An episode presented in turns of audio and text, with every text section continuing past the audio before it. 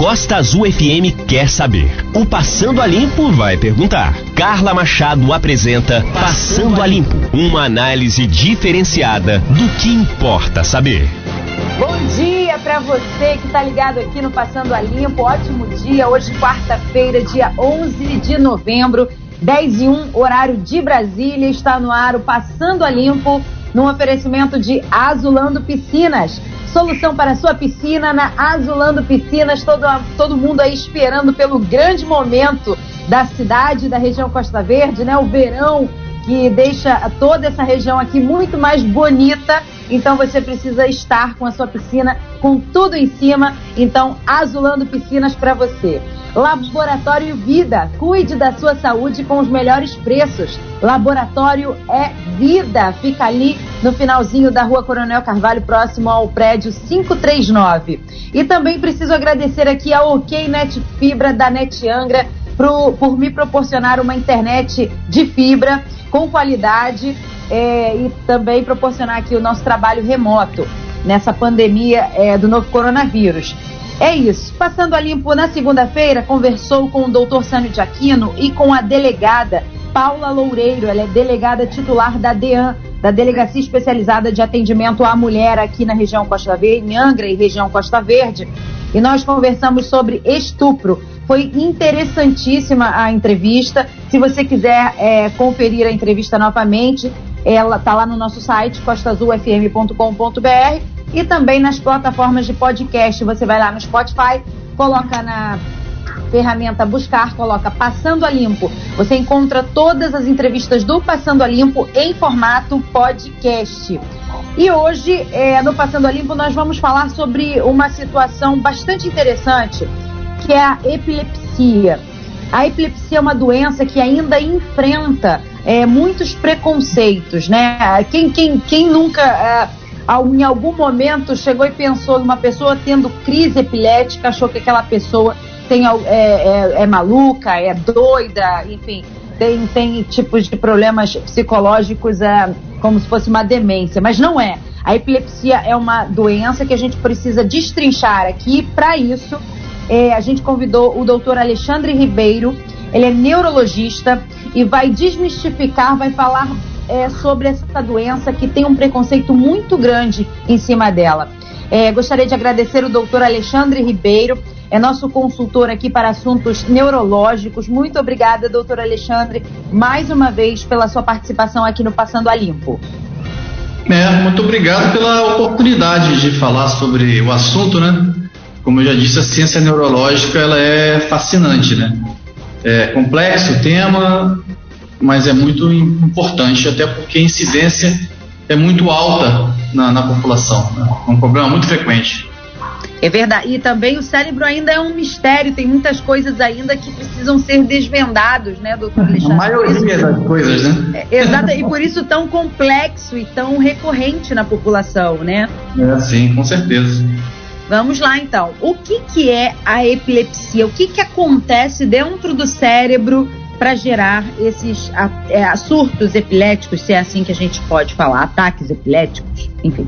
É, vamos antes de, de definir isso, vamos conceituar algumas coisas. A gente tem que ter noção do mecanismo de, das doenças, né? Esse em medicina chama-se fisiopatologia, que é a forma como as doenças se manifestam.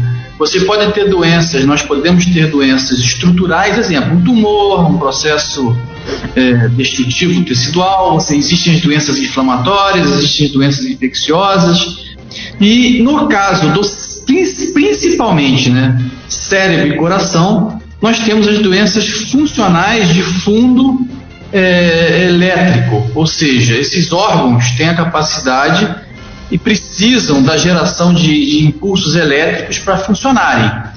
E esses impulsos elétricos eles têm que ter um certo padrão, tanto no cérebro quanto no coração. É, então você pode ter doenças desses órgãos sem alterações estruturais visíveis. Tá? Isso é importante definir isso, porque a pessoa parece que não tem nada. Você faz, um, por exemplo, um ecocardiograma, no caso do coração, não vê nada. Você faz um, um exame, uma, até uma ressonância cardíaca, uma ressonância do cérebro, não vê nada mas o paciente tem uma sintomatologia severa. uma arritmia cardíaca que pode levar à morte, por exemplo, ou crises convulsivas, no caso do cérebro, a pessoa pode desmaiar ou ter outro tipo de crise. Por quê? Porque é, uma, é um distúrbio funcional. Existe um prejuízo da função desses órgãos, que nesse caso se expressa na sua geração é, da, da atividade elétrica. Então é uma doença funcional e que pode ter sim, por detrás do problema funcional, uma lesão estrutural ou não. Pode ser de fundo genético, pode ser de fundo metabólico, inflamatório, o que seja. Mas a manifestação final se dá por um distúrbio funcional, porque esses órgãos dependem de, de uma atividade elétrica dentro de certos padrões.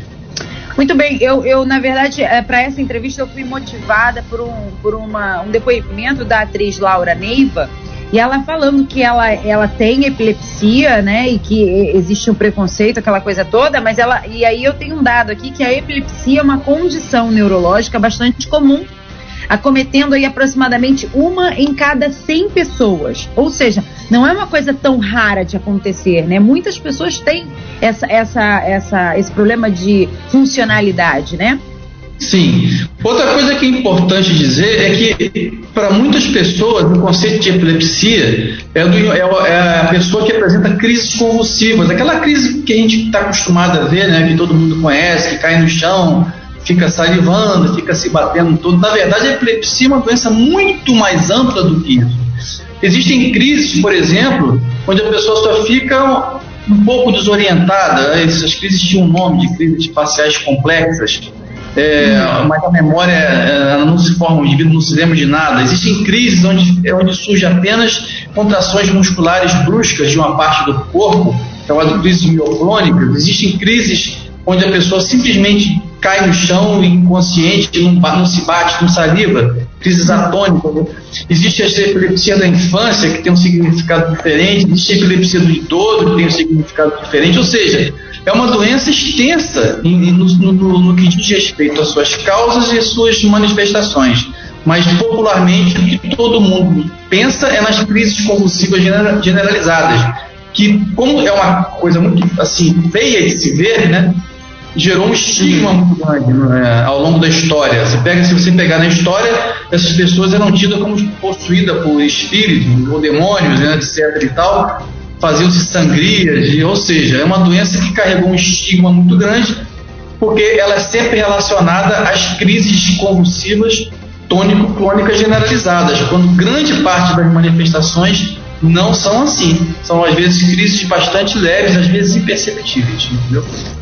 É verdade. É ótimo o senhor tocar nesse assunto, porque é, na época da Inquisição, então, na Idade Média, então, isso era frequente, né? As pessoas que tinham crises convulsivas eram Muito tidas como está incorporado, né? Até hoje a gente vê isso em algumas religiões, mas, uh, né? mas antigamente era muito mais. A gente percebe isso ao longo da história.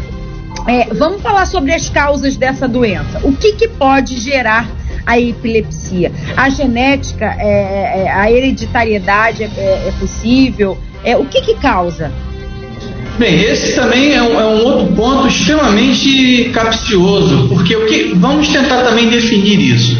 Uhum. Uma, uma, uma, crise epilética, ela é sempre, sempre causada por uma disfunção do cérebro, né? Uhum. É, só que o que causa essa disfunção é que, é que é a questão. Existem muitas causas, entendeu? É, tentando simplificar o assunto, existe é, uma classificação da epilepsia primária e epilepsia secundária. O que, que é isso? Epilepsia primária é aquela onde não, não há uma causa identificável, você não acha uma explicação para as crises.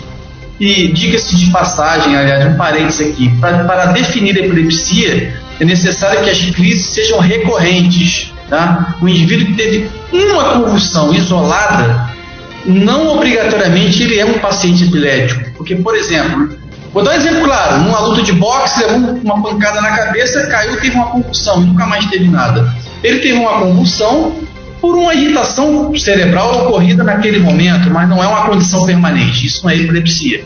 Embora a crise seja igual à crise epilética, é uma crise convulsiva. Bem, ela pode ser primária, ou seja, não se acha uma causa explicada, para isso, em grande parte ou, ou em parte significativa. Existe um fator constitucional, genético, não obrigatoriamente hereditário, mas sim constitucional, há uma diferença nisso. Ou seja, o indivíduo é assim, eu brinco, a forma de explicar é um defeito de fábrica, vamos dizer, né?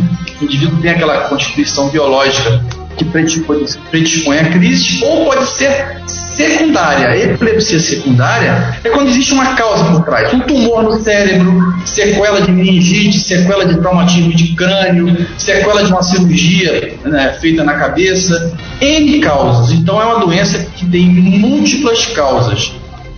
É, e os exames atuais permitem até certo ponto excluir uma série de causas. Infelizmente não permite provar a grande maioria das, das, das vezes. Mais de 80% dos pacientes com crises convulsivas têm exames é, de imagem normais. Não quer dizer que ele não tenha nada, ele tem convulsões na, na nossa cara. Não tem nada? É claro que tem. Só que a ciência ainda não tem, não conseguiu entrar na célula, vamos dizer assim, para provar a causa.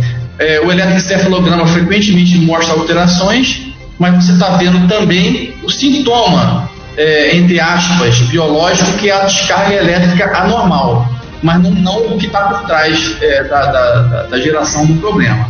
Então, é uma doença que tem múltiplas causas, genéticas ou não. Tá. E é importante dizer, precisa ser regular, né? Precisa ter as crises regularmente, não é uma vez na vida, frisar isso, né?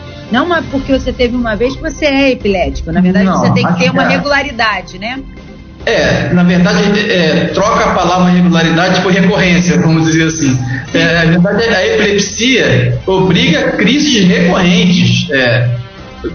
Agora, existe uma pegadinha nisso também. Um paciente que teve, é, é, que tem uma convulsão, né, uma vez, e você está vendo o paciente na primeira crise. A grande pergunta que vem é o seguinte: é uma crise isolada ou estou vendo a primeira crise de epilepsia? Como é que eu vou saber isso se eu estou vendo a primeira crise? Esse é um dilema que muita gente vive, entendeu? Como é que eu vou saber se a, a, aquela crise que o paciente teve é uma crise fortuita, uhum. é, é, que não vai se repetir, ou é a primeira crise epilética? Um paciente epilético que já teve 100 crises, em algum momento da sua vida, foi uma pessoa que teve uma crise, basta ter sido visto na primeira crise. Sim. Então, a, a, grande pergunta, e aí já surge o primeiro problema, é quando tratar o paciente. Você trata ou não, trata ou não o paciente que teve uma crise. Isso é um dilema, é uma, é uma, eterna, é uma eterna pergunta que se faz. Tem que avaliar uma série de coisas para decidir ou não pelo tratamento, por exemplo. Mas é uma doença extremamente capciosa, discutível sobre vários pontos, inclusive em relação ao diagnóstico, que muitas vezes passa despercebido porque acham que é só crise convulsiva generalizada, quando não é. Muito bem, e aí a gente vai falar sobre o diagnóstico, como diagnosticar esse paciente epilético, né? A pessoa tem dúvida, vai ao médico, como é que, como é que o, o a, pode ser diagnosticado? Existem exames, enfim. Bem, é, com relação ao diagnóstico, uhum. vamos lá. O diagnóstico é, da condição em si, ele geralmente é feito pela, pela condição clínica, tá? Ou seja, para você diagnosticar epilepsia, basta que você consiga caracterizar é, visualmente, é, analisando o paciente, sem exame nenhum, que ele está tendo um fenômeno clínico originado no cérebro por uma descarga elétrica anormal do cérebro e que isso esteja ocorrendo é, na sua frente. Não precisa de exame nenhum para você é, ter esse diagnóstico, que é uma crise é, é, epilética. O problema é que às vezes é difícil perceber isso. Uma crise, por exemplo, que se dando, hoje até mudou a nomenclatura, mas para entender crise facial complexa, o paciente ele não, ele não cai no chão, ele não fica inconsciente, só fica desorientado e fica difícil você saber. Eu já tive pacientes que disseram que ah, está drogado. É, é, usou droga, está bêbado, na verdade estava tendo crise, entendeu? Mas nas crises generalizadas, que todo mundo conhece, é bastante fácil de identificar. Então, o diagnóstico em si das crises, ele, ele não precisa de exame. Os exames servem, na verdade, para classificar o que, que significa aquela crise. Hum. É uma epilepsia primária? É uma epilepsia secundária? Se ela é secundária, qual é a doença que tá, está por trás? É um tumor? O paciente está com abscesso Tem uma sequela de, de, de uma lesão é, traumática, no sequela de. Ou seja, os exames, na verdade, eles, eles têm muito mais importância na definição da causa do que no diagnóstico em si. O eletroencefalograma ajuda muito a classificar o tipo de crise e ajuda a gente a saber se aquela crise é primária ou secundária. Determinados tipos de alteração são muito mais frequentes, muito mais típicas de epilepsia primárias do que epilepsia secundária. Só para dar um exemplo, as ausências, as crises de ausência da infância. É uma forma de epilepsia primária com eletroencefalograma típico. Mas, na maioria das vezes, as alterações que, que estão no eletro, elas servem para a gente é, reforçar a impressão de que aquele sintoma é, é de origem é, cerebral e epileptiforme, mas não consegue ser tão claro. É, só um, um porém que é importante nisso aí. É, na maioria das vezes, a gente não presencia a crise, o médico não vê a crise. Então, os exames servem, muitas vezes, para a gente é, ter uma maior convicção de que aquilo que aconteceu e que está sendo relatado foi uma crise é, epilética e não uma perda de consciência por outro motivo. Isso é, é uma dúvida muito frequente. Estatisticamente, isso é importante também dizer, 70% dos casos de perda de consciência não são de natureza epilética, são de natureza cardiovascular, ou seja, as pessoas desmaiam, que é o termo usado né, popularmente, não porque são epiléticas, mas sim porque houve uma falta de oxigenação cerebral, N motivos, é um, é um, seria uma razão para uma outra, né, uma outra discussão, mas na maioria das vezes a perda de consciência não é por epilepsia. É importante saber isso, porque muitos pacientes são tratados com remédio anticonvulsivante, mas não há evidência de que tenha sido epilepsia a causa do desmaio, porque a gente não vê. Mas se fosse possível ver as crises, a uhum. simples visualização já poderia fechar o diagnóstico, entendeu? Muito bem. É, agora a gente precisa falar sobre o tratamento desse, dessa epilepsia, né? Tem aí a questão também terapêutica do canabidiol, né? Bastante polêmica também aí em, no, aqui no Brasil, essa questão de tratar é, a, as crianças, principalmente com, os, com, um dos compostos da folha da maconha, né? Que passou a ser um, um tratamento alternativo aí para epilepsia com bons resultados, dizem aqui as pesquisas. É, agora, me diz uma coisa, como é que funciona esse tratamento? Como é que as pessoas são tratadas? É, é, com relação ao tratamento, existem duas, duas linhas de frente para a gente raciocinar. Uhum. Com relação à crise em si, não importa o que esteja por trás, se é um tumor, se é uma sequela de um traumatismo, se é epilepsia primária, a gente usa medicamentos que evitam as crises. É importante citar o seguinte, que é uma coisa que poucas, é, poucas vezes é dito para o paciente. Os remédios, eles não tratam a doença no seu mecanismo causal. Uhum. Os remédios simplesmente evitam as crises. Isso não é, é nenhuma novidade na medicina, tá? É, eu, eu vou dar exemplo. Quando a gente trata uma pessoa com pressão alta, você não está tratando a, a, hipertensão na sua natureza. Você para o remédio a pressão sobe de novo. Então você está simplesmente tratando o sintoma, que é o aumento da pressão arterial. Na epilepsia não é diferente. Não há um medicamento que vá lá no tecido cerebral e corrija a causa da crise. Você simplesmente impede a descarga elétrica normal que gera a crise. Então você está tratando a doença pela porta de saída, pelo sintoma. Só que ao evitar a crise, você dá chance a que o cérebro se reorganize e, e, e consiga corrigir é, as, as, conexões anormais ou a geração da crise, e há uma possibilidade de que ao longo do tempo, com o controle adequado das crises, você consiga retirar o medicamento. Infelizmente, na maioria das vezes, não se consegue isso. Em cerca de, de 70%, 80% dos casos, o tratamento é pra, para a vida toda. Existe um percentual de pessoas que conseguem uma remissão, uma cura, entre aspas, e tirar o remédio. Existem vários remédios no mercado, né? Alguns são muito popularmente conhecidos. Cardenal, por exemplo, acho que é o mais conhecido de todos. Vou dar um exemplo. Fenobarbital, uhum. barbitúrico, né?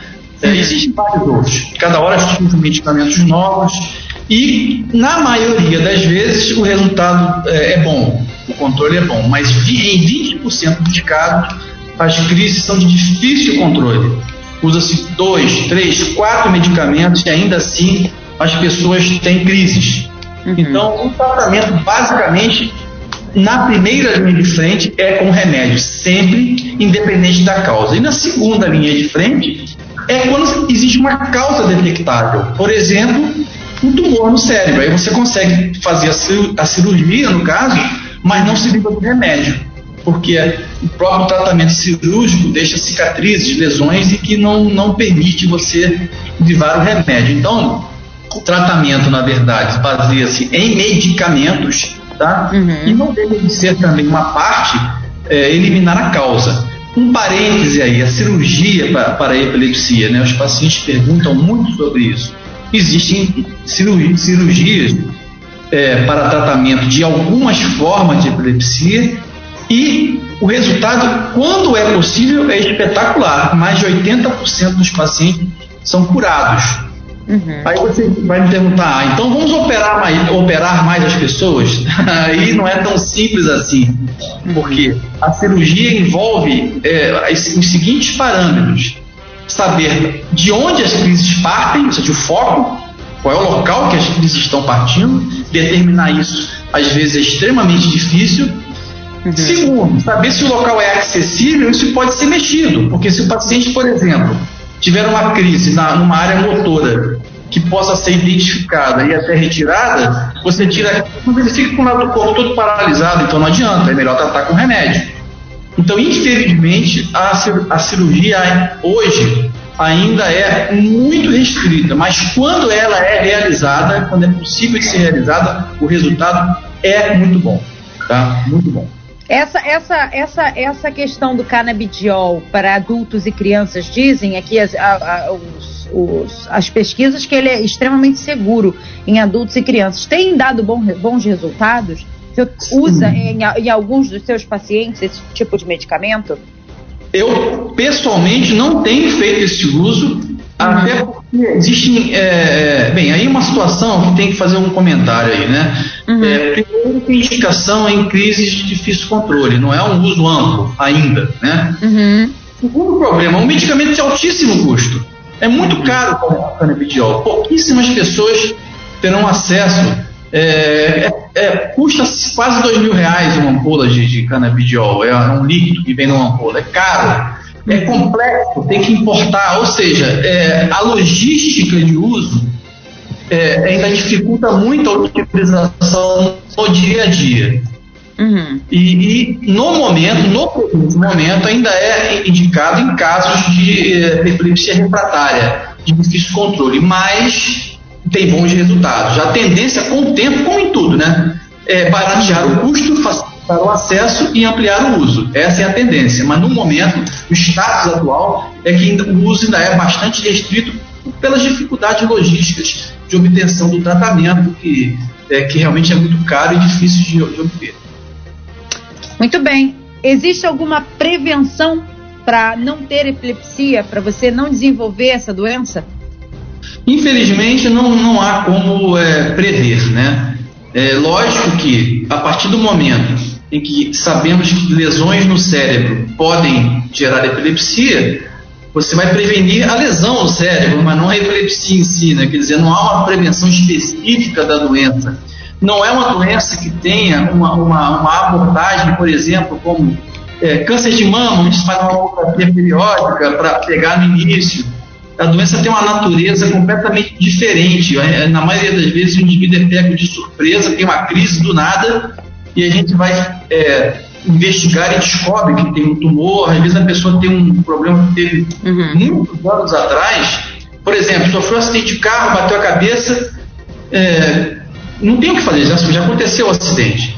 Aí, dez anos depois, passa a ter convulsões. Como é que você vai prever isso? Então, não, há uma, não é uma doença onde há uma prevenção. Na verdade, a prevenção é, é uma boa qualidade de vida, diminuir os riscos de traumas, de, de de acidentes, de, de infecções e assim proteger o cérebro. Ou seja, a, a prevenção da epilepsia passa por uma boa prevenção de doenças cerebrais. Mas é uma coisa muito ampla, não é uma coisa específica.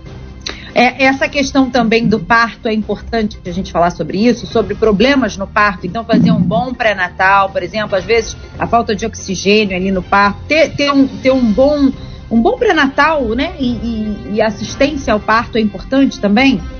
Isso é fundamental, né? É, uma das principais, se não a principal causa de epilepsia na infância, isso é, uma, é um parênteses também aqui. A epilepsia na infância ela tem uma abordagem é, diagnóstica um pouco diferente da epilepsia do adulto jovem e do idoso.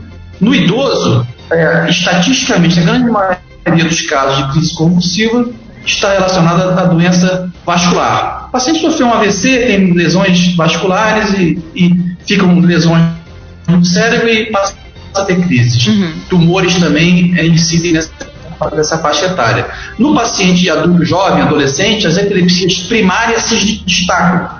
É, aquelas de fundo genético, um traço biológico, é, já, já ganha maior proporção. Na infância, principalmente nos dois primeiros anos de vida, tá, está-se muito frequentemente relacionado a lesões do cérebro. E qual é a principal causa? Hipóxia má oxigenação cerebral no momento do parto. Eu não diria nem tanto na gestação, eu diria o parto. O parto é o ponto crucial. Eu tenho muitos pacientes que eu trato com epilepsia, cujo fator único identificado foi trauma no parto, má oxigenação, um parto laborioso, demorado, um parto complicado, infecção no período neonatal, ou seja, alguma coisa agrediu o cérebro. E o que, que mais agride o cérebro? Hipóxia, má oxigenação cerebral. Então é a causa que se destaca de longe nessa faixa etária. Muito bem, então. Conversei aqui com o doutor Alexandre Ribeiro, neurologista, sobre essa doença tão, é, é, tão enigmática né, e tão difícil que é a epilepsia, com tantos estigmas e com tanto preconceito é, em cima dela. Sobre a epilepsia, na verdade, a gente tirou aí todas as dúvidas em relação a isso. Doutor Alexandre, alguma consideração? Final. É, tem uma consideração importante que é um aspecto social dessa doença, que é pouco valorizado, tá? É, a epilepsia, não, a não ser no caso quando o paciente tem uma, por trás das crises uma doença incapacitante, né? Um tumor, uma sequela grave, a epilepsia, o fato do indivíduo ter convulsões, ele não é considerado incapaz. Isso, é, isso, é, isso é um dado muito importante que eu vou dizer agora, porque eu, eu já fiz muita perícia né? Fazia perícia para a Justiça Federal aqui durante muitos anos e a gente fica diante de uma situação esdrúxula, porque o que, que acontece? A doença ela não é uma doença incapacitante. Porém, quem tem crises com certa frequência nunca consegue emprego, porque é, a pessoa começa a trabalhar num lugar, tem uma crise convulsiva devido ao estigma, devido a essas condições, logo é dispensado. A pessoa não pode exercer uma série de condições, qualquer atividade de risco, a pessoa está impedida de exercer por causa das crises. Mas também não consegue benefício, porque não é uma doença incapacitante. Então Sim. é uma doença onde, onde talvez gere mais conflitos no que diz respeito à proteção é, é, previdenciária, vamos dizer assim.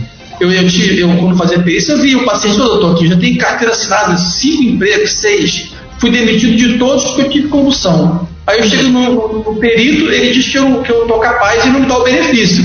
Fica entre a cruz e a espada. Isso é um dado que eu queria destacar. É uma situação que no dia a dia é um dilema. Porque o indivíduo, na verdade, ele não é incapaz do ponto de vista médico, mas ele acaba sendo incapaz para o mercado de trabalho na prática. E como é que você vai resolver isso? É uma, uma questão muito complexa. Ou seja, a diferença entre a teoria e a prática, ele acaba sem nenhuma assistência social do Estado, né? Essa é, é, a questão. Ele não, ele, ele não, se ada, não, se ad, não se adapta, na verdade, à, àquela, àquele mercado de trabalho e também não está não, não tá encaixado dentro dos padrões do que se diz incapacitante ali dentro do, do, Estado.